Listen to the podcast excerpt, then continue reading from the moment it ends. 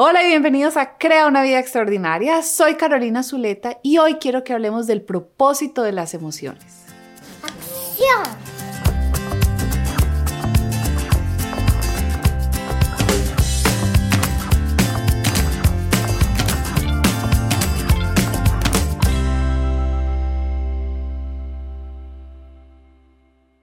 En el episodio pasado les estaba diciendo que uno de los principios de evolución personal es aprender a sentir nuestras emociones. Hoy quiero que vamos un poquito más profundo y hablemos para qué sirven las emociones, cuál es el propósito de ellas en nuestra vida. Muchos de nosotros hemos aprendido que hay emociones buenas y emociones malas. Normalmente pensamos que la felicidad, el amor y la tranquilidad son emociones buenas y que tal vez la tristeza, la rabia y el dolor son emociones malas.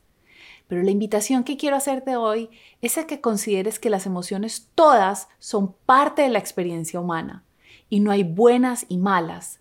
Todas son parte normal de ser una persona. Sí, hay unas que son más cómodas de sentir que otras, pero eso no las hace malas. Voy a empezar a explicarte las cinco emociones principales y para qué sirve cada una. Primero hablemos del miedo.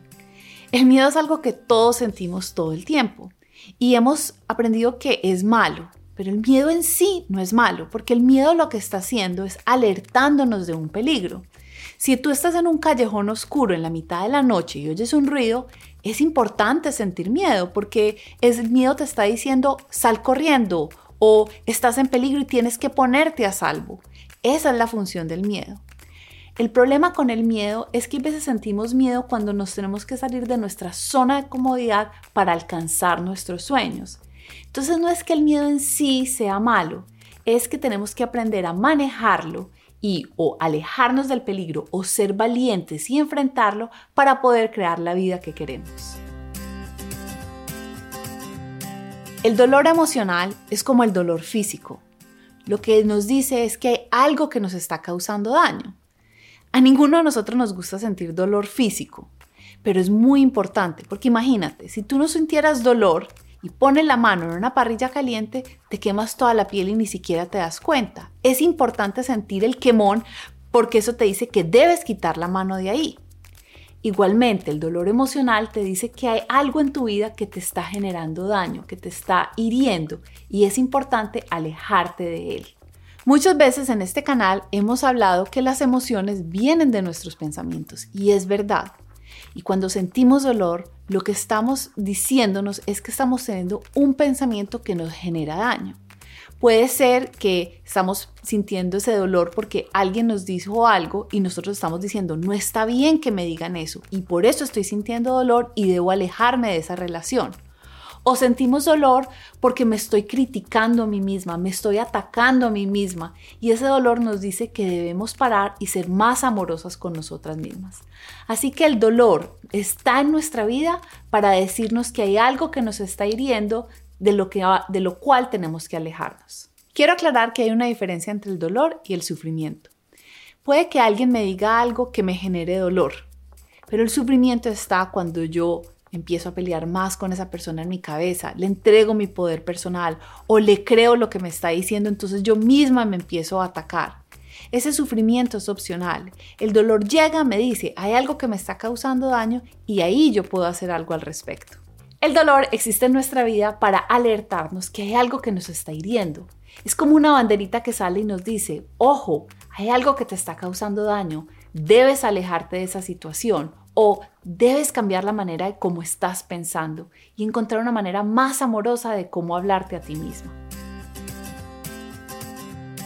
La tristeza la definen en la literatura de psicología como la pérdida de un placer. Es decir, cuando perdemos algo que es importante para nosotros, nos sentimos tristes. Es normal sentirnos tristes cuando perdemos a un ser querido, cuando perdemos una cantidad significativa de dinero, cuando perdemos nuestro empleo, tenemos una ruptura amorosa. Eso es parte de la experiencia humana. Es más, yo diría que queremos sentirnos tristes. Porque la tristeza lo que nos dice es que hubo esa conexión, que hubo ese amor. Imagínate perder un ser querido y no sentirte triste. Es como si no te importara. La tristeza, aunque se siente muy incómoda, nos recuerda que la vida nos importa, que estamos vivos, que tenemos conexión, que existe el amor. Así que ahí está, la tristeza, su función es decirnos que perdimos algo que es importante para nosotros. Y cuando nosotros la dejamos pasar a través de nuestro cuerpo, nos sanamos. Aunque estoy hablando de las emociones principales, voy a hablar de la rabia, aunque la rabia es un sentimiento secundario. Es decir, la rabia aparece después del dolor, después del miedo, después de la tristeza. Aparece unos instantes después. Tal vez has visto a una mamá reaccionar con rabia cuando su hijo se pone en peligro y lo regaña. Es porque lo que la rabia hace es que nos empodera para enfrentarnos al miedo o para enfrentarnos al dolor. La rabia es un sentimiento que nos da mucha energía.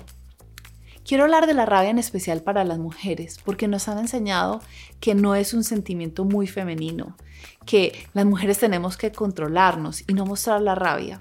Pero yo creo que a lo que se están refiriendo es a la reactividad. Muchas veces la rabia nos lleva tanto a hombres y a mujeres a reaccionar impulsivamente, agredir a otros, y eso no es beneficioso. Yo estoy hablando de utilizar la rabia para canalizar lo que tú quieres, para decidir esto es importante y con determinación encontrarlo. Hace unos años yo trabajaba en una empresa donde en el equipo de liderazgo yo era la única mujer. Estábamos en una reunión discutiendo que había una de nuestras empleadas que se había tomado una licencia de maternidad, iba a regresar, pero la realidad era que todas sus funciones ya las habíamos delegado. En el grupo estábamos hablando que como ella tiene ahora un bebé, seguramente solo quiere venir medio tiempo. Y dijeron, sí, entonces démosle solo estas funciones. Y empezaron como a minimizar el impacto que ella tenía dentro de la empresa. Yo empecé a sentir rabia. Y gracias a que yo había hecho las paces con la rabia, pude utilizar ese sentimiento en ese momento para canalizar, utilizar mi voz y decir que yo no estaba de acuerdo con esa decisión, que yo creía que a esta empleada se debería tratar como una profesional y valorar todo el trabajo que ella había hecho. Así que la rabia existe para empoderarnos, para decirnos que algo es importante y darnos las herramientas para actuar. Y lo que tenemos que aprender es actuar con responsabilidad y no con reactividad, a utilizar la rabia para alcanzar nuestros objetivos y no para causar más daño. Por último, quiero hablar de la felicidad. La felicidad es la emoción que nos dice que vamos por el camino correcto, que estamos honrando nuestros valores, que estamos viviendo la vida de acuerdo a quién somos y como queremos, que estamos teniendo pensamientos positivos. Para algunos, sentir felicidad es incómodo. Es más, yo lo veo en mis clientes. A medida que van transformando su vida y van logrando más cosas que ellas quieren, van creando la vida como ellas quieren, empiezan a sentir un poco de miedo de sentir tanta felicidad. Entonces la felicidad también a veces puede ser incómoda. Y lo que yo recomiendo ahí es conectar la felicidad con la gratitud y crecer nuestra capacidad para ser felices, para recibir, para vivir en gratitud, para disfrutar la vida que tienes. Entonces, la felicidad existe para decirnos, muy bien, esta es la vida que estás creando, celébrala, siéntete agradecido. Es como esa banderita verde que te dice que vas por el camino correcto. Como puedes ver, cada emoción tiene una función muy importante en tu vida. Y en vez de decir que es mala o que no la deberías sentir, lo que nos invitan a hacer todos estos maestros que han venido antes de nosotros es aprender a sentir las emociones y a utilizarlas como un compás en nuestra vida, que nos dice qué es lo que estoy pensando, si estoy honrando mis valores o no, si estoy viviendo la vida que quiero o no. Y esta es mi invitación hoy, a que empieces a poner atención a cada una de las emociones que tienes y ahora que entiendes para qué sirven, hazte la pregunta, ¿qué me está diciendo esta emoción? ¿Cómo la puedo utilizar para crear la vida que yo quiero? Me encantaría saber de ti. ¿Cuál de estas emociones sientes más a menudo? ¿Y qué crees que eso dice sobre tu vida? Si quieres explorar más el tema de las emociones, quieres aprender a procesarlas y a sentirlas, te invito a que te unas a mi comunidad de mujeres extraordinarias.